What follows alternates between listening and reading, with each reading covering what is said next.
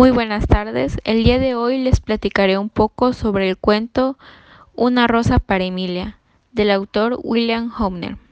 Mi nombre es Daniela Javier y curso el primer semestre en comunicación en la Universidad Autónoma de Chiapas.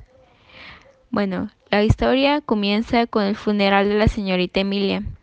Nadie ha entrado a su casa en 10 años, excepto por su sirviente su casa es antigua, pero una vez fue la mejor casa del área. El pueblo creó una relación especial con la señorita Emilia desde que decidieron no cobrar impuestos en 1894. Pero la nueva generación estaba desconcertada con ese arreglo. Por ello decidieron visitar a la señorita Emilia para solicitarle que pagara la deuda. Ella se negó a considerar que el antiguo arreglo podría no estar vigente y simplemente se negó a pagar. Treinta años atrás, los empleados del pueblo que recolectaban los impuestos tuvieron un encuentro extraño con la señorita Emilia, debido a un mal olor que existía en su propiedad, y por ello los vecinos se fueron a quejar con las autoridades. Esto fue aproximadamente dos años después de la muerte de su padre y un poco después de la desaparición de su prometido. De alguna forma el olor se volvió más intenso y aparecieron más quejas pero las autoridades no quisieron enfrentar a la señorita Emilia acerca de con este problema. Entonces esparcieron cal al su alrededor una noche y eventualmente el olor desapareció. Todo el mundo se compadeció de Emilia cuando su padre murió. Él le dejó la casa, pero no le dejó dinero. Cuando él falleció, Emilia se negó a aceptar durante tres días que había fallecido. El pueblo no creía que ella estaba loca, pero asumieron que simplemente no quería dejar partir a su padre. A continuación, la historia retrocede en el tiempo y nos encontramos con un poco después de la muerte de su padre. Ella comienza a salir con un hombre llamado Homer Barron, quien llegó al pueblo para llevar a cabo un proyecto de construcción de aceras el pueblo desaprobaba fervientemente el romance y la llamaban a las primas de Emilia para detener esa relación.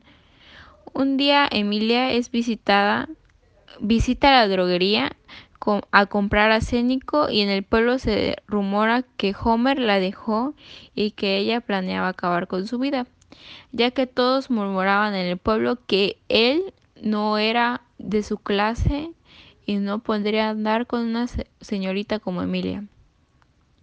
Cuando Emilia compra una gran cantidad de artículos de hombre, ellos piensan que ella y Homer se iban a casar.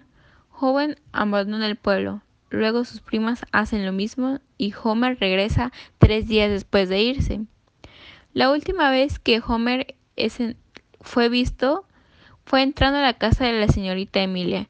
Después de esto, ella rara vez sale de su casa, excepto por periodo, periodo de siete años durante el cual dictaba clases de pintura.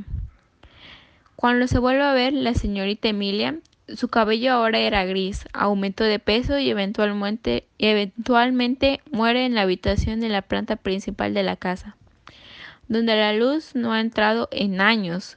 La historia regresa al momento donde comenzó en su funeral. Tobe, el sirviente de la señorita Emilia, deja entrar a la casa a las mujeres del pueblo y luego sale de la casa para siempre por la puerta trasera. Después del funeral y después del entierro eh, de Emilia, la gente del pueblo sube a la segunda planta de la casa y entraban a la habitación que ellos saben ha estado cerrada por 40 años. Adentro encuentran el cuerpo sin vida de Hover, Barrón, pudriéndose en la cama.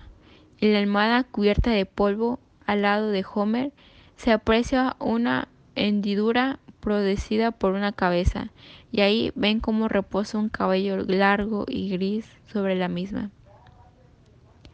Bueno, esto sería un resumen del cuento. Muchas gracias y hasta la próxima.